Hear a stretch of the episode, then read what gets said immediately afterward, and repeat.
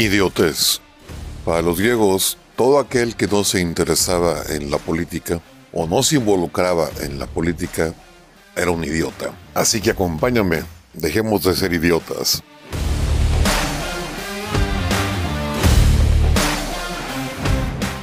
¿Qué onda, mis aspiracionistas neoliberales?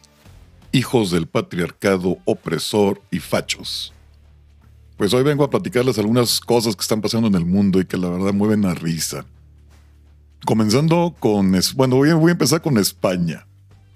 Resulta que en España, la ministra de Igualdad, Irene Montero, sacó una declaración diciendo que los hombres le tenemos miedo a las tetas. Bueno, las tetas, senos, chichis o como quieran llamarles. digo, no sé ustedes, pero pues en mi caso, a menos que yo sea la oveja negra de esta especie, pero por supuesto que no me asusta. Bueno, también quién sabe qué tan feas estén y las condiciones que me toque verlas, ¿no? Pero lo normal es que no te asusten, pero ay, con eso sale esta mujer que supuestamente los hombres le tenemos miedo a las tetas. Ahorita vamos a escuchar lo que dijo Irene Montero.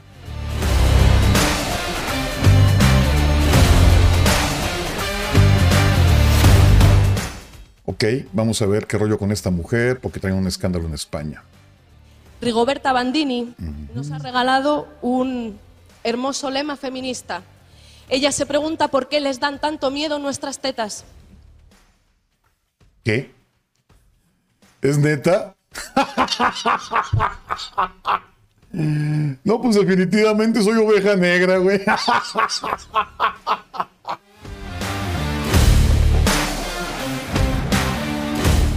De ahí seguimos en España todavía. Resulta que en Cataluña, bueno, en esta parte, eh, ya, ves que, ya ven que tienen problemas por los separatistas y, y todo este rollo, ¿no? Bueno, pues sale una diputada a exigir la reivindicación de brujas anticapitalistas. Y yo me quedé, ¿what?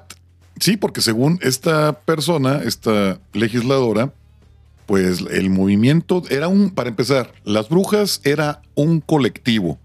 No sé si tenían un sindicato, un partido político, no, no, no me lo, no lo entiendo porque la Inquisición pues estuvo funcionando desde el siglo XIII, una onda así, hasta el XVII o XVIII quizás. Y en ese tiempo pues era la época feudal. No me explico cómo es que había empresas o eh, monopolios Ay, gremios, bueno, sindicatos, partidos políticos, todo ese rollo. ¿no? Porque ya para hablar de un gremio, de que las brujas eran un colectivo, bueno, pues debían estar organizadas en alguna forma, eso, eso es obvio, ¿no? Eso es básico. Y además que eran anticapitalistas. O sea, a ver, güey, en ese tiempo nadie era dueño de nada más que los monarcas, los señores feudales. O sea, no, no, sí se la jalaron, está interesante. Vamos a ver en qué acaba esto. De inicio cómo van a reivindicar a las brujas si, estos, si esta situación en España se dio entre el siglo XVI o XVII. O sea, no inventes hace... en fin, ya veremos qué sucede con este movimiento. Pero así los progres walks de este milenio, generación de cristal, comunistas, fascistoides y todo lo demás, porque que no los engañen, los fascistas eran de izquierda. El comunismo, el socialismo fue lo que nos trajo a la luz el fascismo. Incluso Goebbels decía que el fascismo, que los nazis, era un socialismo avanzado, mejorado, perdón, socialismo mejorado. Bueno, de ahora, siguiendo en Europa, ahora vámonos para Inglaterra. Ay, no, estos walks. Resulta que una universidad británica saca una advertencia para los estudiantes de la universidad de que la novela 1984 de George Orwell es perturbadora y ofensiva y la quieren cancelar. O sea, hasta, digo, ya estamos cayendo en lo ilógico, en, la locura. Precisamente esa novela habla del Ministerio de el Pensamiento, donde se les obligaba a la población qué leer, qué pensar, qué decir. O sea, estamos cayendo en lo que esa novela proponía, con lo que George Orwell en esa novela proponía precisamente. La policía del pensamiento. Estamos cayendo en el ridículo, la verdad. Esto es, es, no sé. a mí yo prefiero reírme, en serio, yo prefiero reírme porque entre más veo las babosadas que hacen y dicen, ay, más quiero a mis, a mi, más quiero a mis mascotas. Ay, güey. Bueno, ya saben, la policía del pensamiento en Inglaterra o en, en Reino Unido. Y por último, ahora sí vámonos a México. Sí.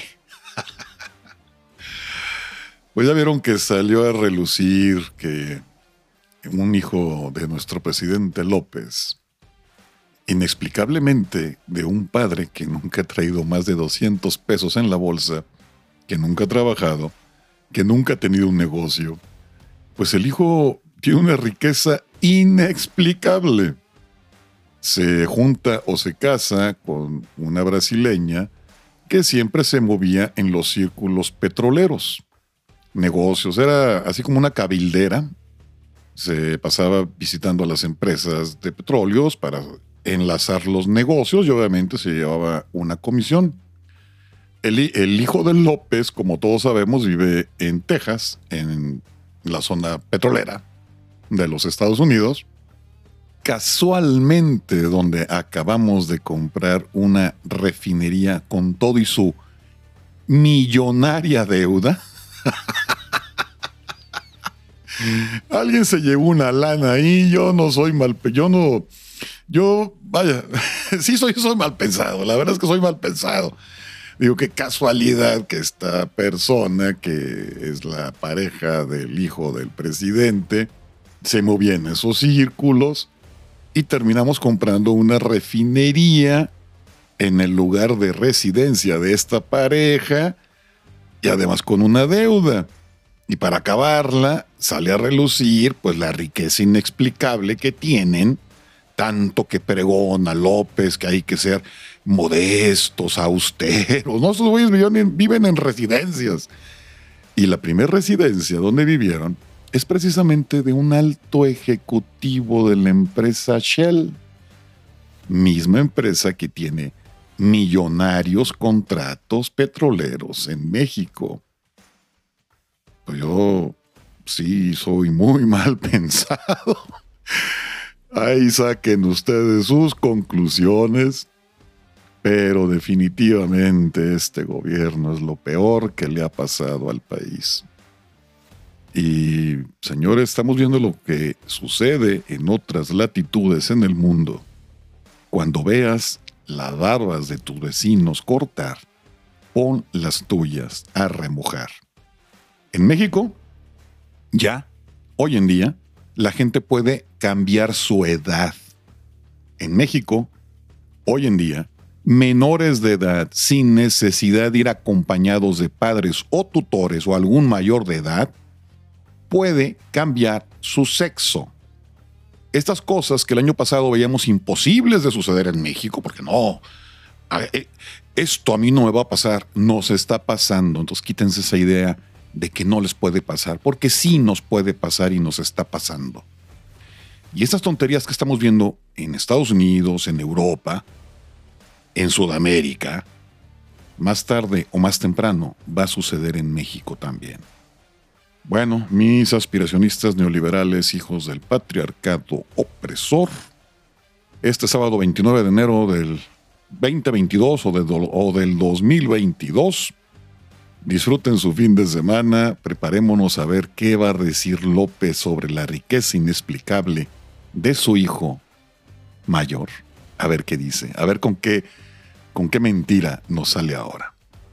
Yo por lo pronto me despido y como siempre, ya saben, si quieren, se lo lavan. Y si no, pues no se lo laven. Es de ustedes. Adiós.